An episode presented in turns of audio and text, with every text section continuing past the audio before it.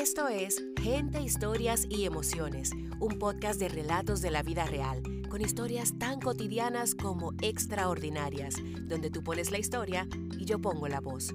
Soy tu host, Sixta Morel. Te doy la bienvenida y te agradezco tu compañía. Disfruta el episodio de hoy.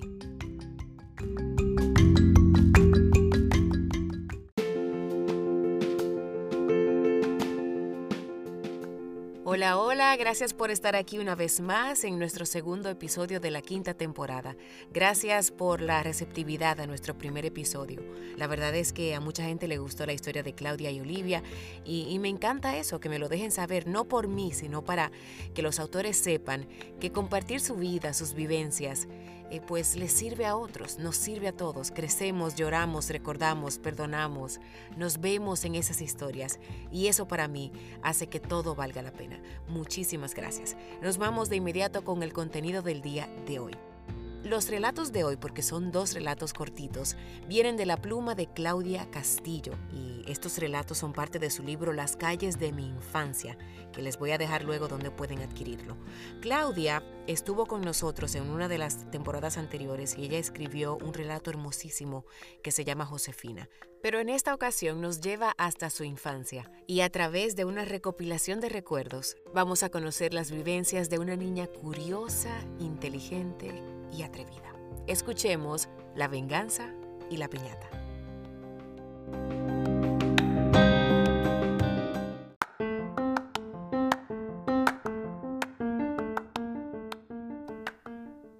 La venganza. No habían pasado ni dos días de la reciente viudez de doña Conchita, cuando, para su infortunio, me la topé en la carnicería.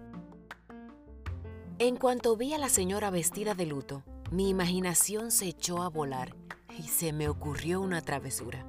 Solo me contuve lo necesario para saludarla correctamente antes de soltarle de sopetón una cruel, pero debo admitir, ocurrente pregunta. Mi malicia era por puro resquemor. No me invitaron ni al velorio ni al entierro de su difunto marido, don Jacinto, con lo mucho que me gustaban los acontecimientos fúnebres. Dijeron que no era un evento para niños, a mí se me quedó guardado un gran disgusto y me dispuse a saciar mi resentimiento en cuanto la vi. Tomé aire y le dije que se murmuraba que su esposo no había muerto del corazón, sino que lo mataron con un cuchillo de carnicero. Se quedó perpleja por unos minutos y luego se volteó para responderme muy bajito. ¡Ay, mocosa! ¿Qué cosas dices? Y se volvió a girar. Como la viuda no me siguió el juego, decidí aventarle un pilón para sembrarle la duda y le dije que debía ofrecer recompensa para atrapar al asesino. Yo, una escuincla greñuda e impertinente, me puse a hablar de muerte y asesinatos con una anciana bien vivida. No sé si esa plática tuvo lugar gracias a su inocencia o a la mía. La señora, ya medio agitada y con los ojos fijos en mí, solo atinó a decirme que siempre supo que, de todos los siete hermanos, yo sería la que le sacaría canas verdes a mi mamá.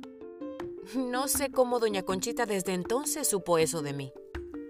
Proseguí a darle el pésame y a modo de despedida quise darle una palmadita en la espalda. Pero como ella era mucho más alta que yo, por una mera cuestión de altura mi mano aterrizó en sus nalgas. Como salió tan rápido de la carnicería, no supe si me escuchó que le grité que a lo mejor su marido sí murió de un infarto, que él no me hiciera caso. Me llegó un súbito arrepentimiento. De regreso en mi casa, de pronto me sentí cansada, a lo mejor por decir tantas maldades, y me eché una siesta. El despertar fue brusco. Un garfio de la que me trajo al mundo me jalaba el pelo y el otro lo blandía en el aire en gesto de incredulidad. Gritaba a los cuatro vientos que como chingado se me había ocurrido faltarle el respeto con mis calumnias, no solo a la vecina, sino al alma de un santo difunto. La revancha de doña Conchita fue ingeniosa. Lo acepto. Dijo que le agarré el trasero groseramente. Me dolió más el embuste de la anciana que las nalgadas que me llevé por culpa de la insolencia de mi imaginación. Infancia curiosidad y la imaginación definitivamente iban de la mano. y afortunadamente me siguen acompañando hasta el día de hoy. Atributos que me han servido mucho durante mi vida, pero como se puede ver en la historia, la venganza también me han traído contrariedades.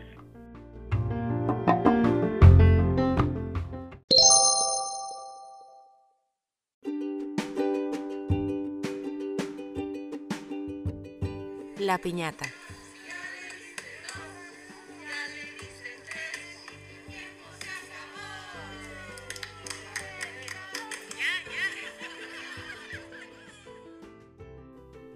Conocí el sabor acre del desconsuelo la fecha en que cumplí cinco años. Nací en Guadalajara un 17 de diciembre, bajo el signo de Sagitario, en un año de revueltas nacionales. Cinco inviernos después, en 1975, rompería mi primera piñata. Para la celebración estrené zapatos de charol blanco comprados en la Tres Hermanos. Me sacaron ampollas. Sería la falta de costumbre de estrenar calzados. Aún con todo y las dolorosas burbujas en mis pies de niña, dormí con ellos acariciando con orgullo las guirnalditas color rosa que los adornaban en la punta. La tarde de mi cumpleaños, mi corazón estaba de manteles largos. Le agradecí a mi madre con una reverencia teatral por el manjar de aniversario que me preparó, unas deliciosas sardinas con jitomate y cebolla finamente picados que, olorosas, descansaban sobre galletas saladas. Mi felicidad era tan completa que yo silbaba, aunque estaba chimuela. Claro que yo conocía piñatas. Las contemplaba con antojo en los mercados populares, donde vivían. Mis favoritas eran las originales, redondas, de barro rojo, adornadas en exceso con papel y tiras de colores engalanándoles las extremidades. Me compraron una a mi gusto. Le llenamos la panza con dulces de cajeta macizos y naranjas para que hicieran bulto. La colgamos en uno de los tendederos del patio de atrás y seguimos con los preparativos de mi fiesta. Para completar el cuadro, dejamos una pañoleta a un lado para vendar nuestros ojos y hacer la tarea de romperla más retadora. Y también un palo de escoba, derecho como escopeta, para apalearla al son de la cantaleta popular. Dale, dale, dale, no pierdas el tino, porque si lo pierdes, pierdes el camino. No me di cuenta de que la fatalidad acechaba mi piñata. Desde adentro de la casa escuchamos el estruendo que hizo al estrellarse en el suelo, con todo y su azucarado cargamento.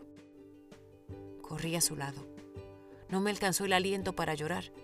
Solo salían débiles quejidos de mi pecho. Mis hermanos, presurosos a calmar mi sufrimiento, fabricaron otra piñata, para que por lo menos tenga algo a que pegarle, dijeron. A falta de otro material, la hicieron de cartón por la premura de reemplazar a la protagonista de mi fiesta. Yo miraba desconsolada cómo le arrancaban de los brazos las trenzas de colores a mi piñata muerta, para pegárselas a la impostora, que, por cierto, no pudimos romper. Le tuvimos que sacar los dulces y las apachurradas naranjas con la mano. Me invadió la vergüenza ante tal profanación. Fue algo bochornoso no hablé hasta el día siguiente, en señal de duelo. No me acuerdo de quién fui antes de esa catástrofe, y ya no queda nadie que me lo cuente. No importa, me gusta pensar que nací de cinco años. Ah, la vida me tenía reservadas muchas otras piñatas, pero pues yo no lo sabía en ese momento. La portada de la segunda edición del libro Las calles de mi infancia de hecho, lleva una hermosa y colorida piñata en honor a ese cumpleaños que, aunque suene triste en la historia, pero para mí fue una lección de vida y tuvo sus momentos de mucha alegría. Mi cumpleaños número 5. Lo que más recuerdo de ese día son los zapatos que estrené y el bello rostro de mi madre. Por eso y más, pues vivo agradecida. He vuelto varias veces al barrio donde crecí. La última vez fue en el 2019. Fui a mi ciudad natal, Guadalajara, en México. Y con ayuda de mis primas llegué hasta la casa donde sucedieron, si no todas, casi la mayoría de las historias que relato en el libro. Eh, la casa sigue igual de hermosa, pero luce mucho más chiquita de como la recuerdo. Creo que eso pasa con casi todas las cosas.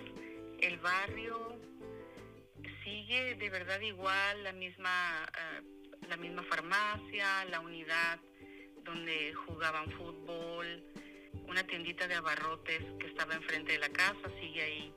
Entonces sí he tenido la fortuna de volver a regresar a esas calles de mi infancia. Muchas veces pensamos que la nostalgia va de la mano de la tristeza. Y en mi caso, al escribir este primer libro no fue así, aunque por supuesto hubo muchas lágrimas y risas durante el proceso. Ah, esas historias comenzaron como un tributo a mi madre y lo sigue siendo, ah, pero también ha sido un regalo para mí. Me permitió volver a vivir una hermosísima parte de mi existencia que fue mi infancia.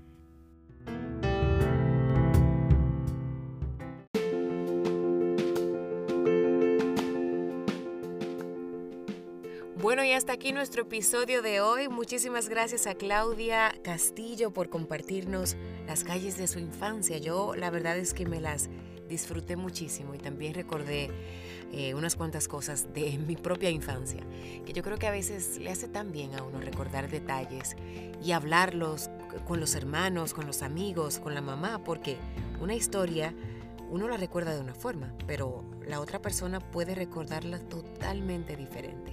Así es que es muy buen ejercicio para la memoria y para el corazón. Nada, a ustedes las gracias por acompañarme. Les dejo los datos de Claudia en el link de nuestro episodio por si quieren seguir leyéndola. Y nos encontramos la semana que viene con otro episodio más de Gente, Historias y Emociones, donde tú pones la historia y yo pongo la voz.